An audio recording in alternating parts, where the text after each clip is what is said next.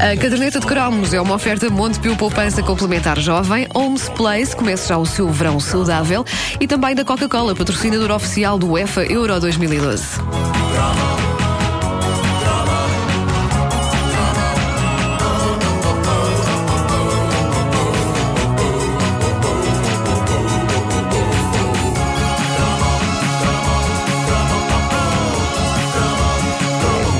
Mais tarde ou mais cedo tinha de acontecer, tínhamos de fazer um cromo sobre o rei. E não, não estamos a falar de Dom Duarte Pio, embora pudéssemos, pudéssemos fazer um cromo sobre ele. Uh, não, estamos a falar de outro rei, um rei tão importante que, durante as décadas de 70 e 80, parecia ser o rei, basicamente, do mundo. Este é o cromo, sem dúvida, debruado adoirado, del rei Roberto Carlos.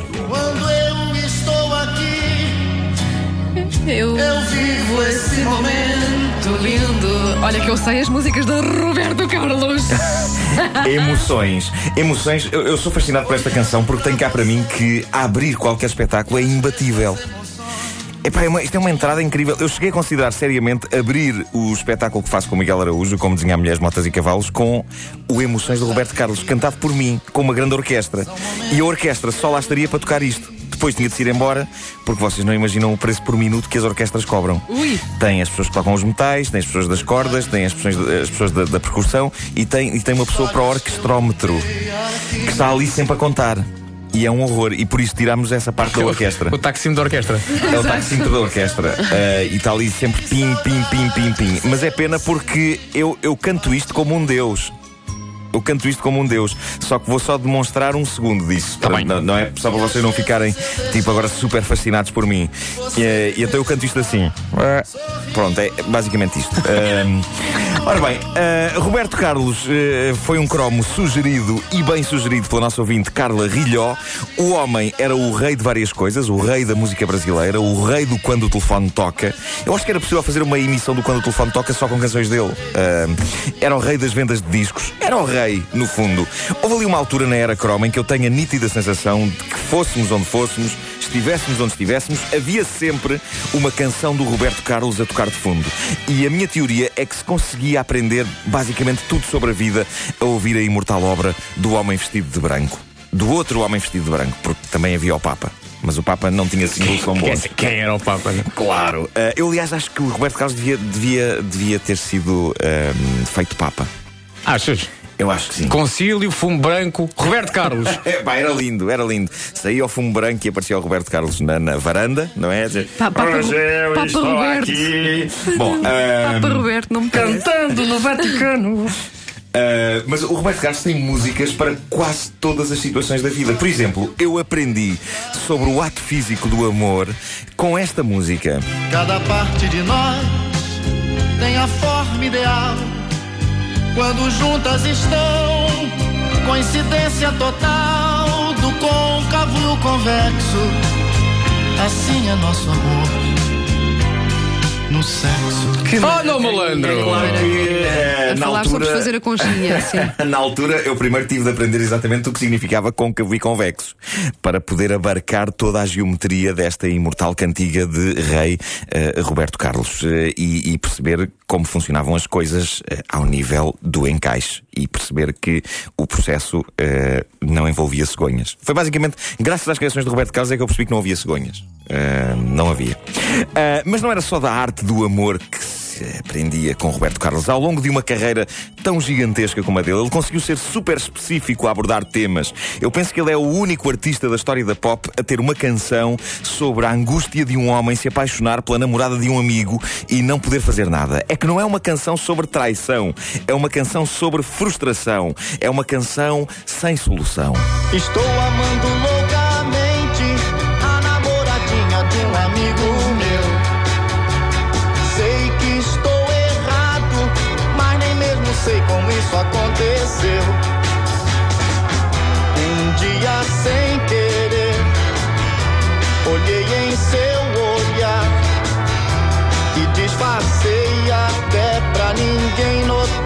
É tramado, é tramado. Eu, eu revia-me bastante neste caso. Eh, Eu não estava apaixonado pela namorada de um amigo meu, ou, ou melhor, sendo eu um dos poucos que não tinha ninguém, pode-se dizer que eu estava apaixonado por basicamente todas as namoradas dos meus amigos.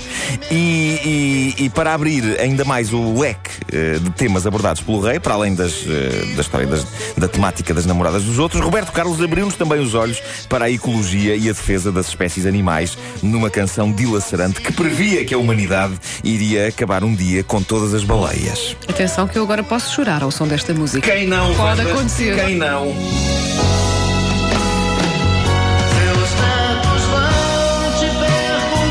Sabes que Pedro Ribeiro vai-te matar por estás a fazer o cromo do Roberto Carlos sem ele aqui. É verdade, é verdade. É verdade. Ele, ele deve estar a chorar por isso neste momento. Chora duplamente pelas baleias e porque não está aqui. Que eles viam em Velhos livros, os filmes dos arquivos. Nossa produtora Margarida Moura olha para mim, mas com aquele ar que diz: como é que ela sabe isto? Isto é Mas de esta letra- 1832. Quase. Esta parte eu gosto muito desta parte. sua boca vai te levar de volta ao área pura louca de uma cauda exposta aos ventos em seus últimos Era nesta parte que eu chorava. A cauda, exposta aos ventos nos seus últimos momentos. Pá, é brutal. Esta letra continua a ter um poder verdadeiramente de arpão. Ah, eu acredito que tenha havido pescadores de baleias que tenham ouvido isto e que tenham passado a dedicar-se à agricultura.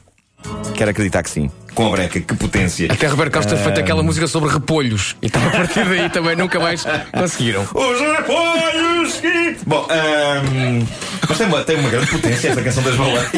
Ah, ah, eu lembro-me que um, ah, havia um colega meu que chorava sempre que eu via isto.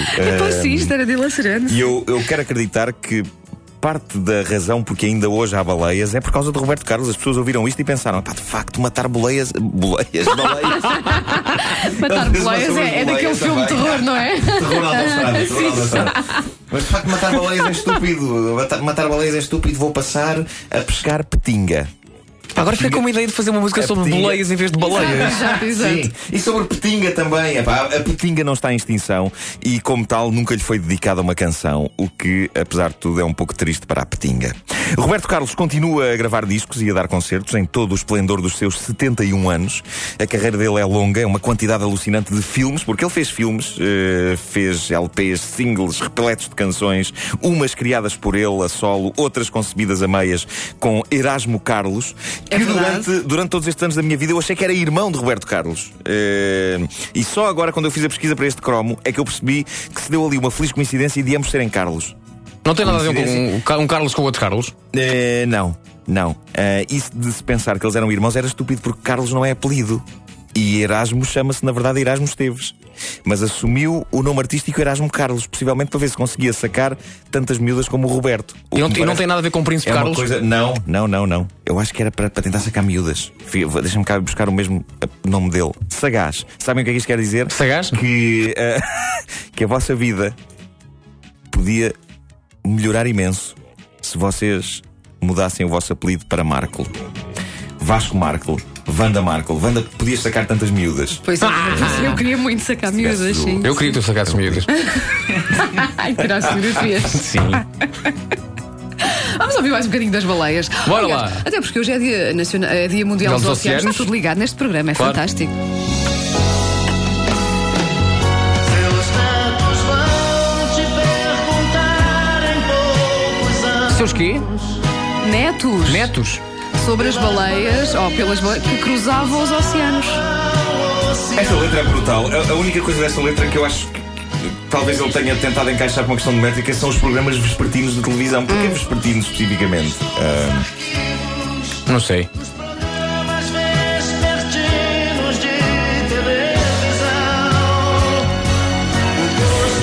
Música é poderosa. Isto é uma boa causa. Eu acho que, isto, eu, eu- acho que ele de facto fez aqui, fez aqui serviço público Fez, com, esta, fez. Com, esta, com esta canção. De Agora vem a parte dilacerante. É Pá, a agora, imagem é da agora. cauda. Pá, a imagem É- da cauda. é agora. eh, pá, acaba comigo.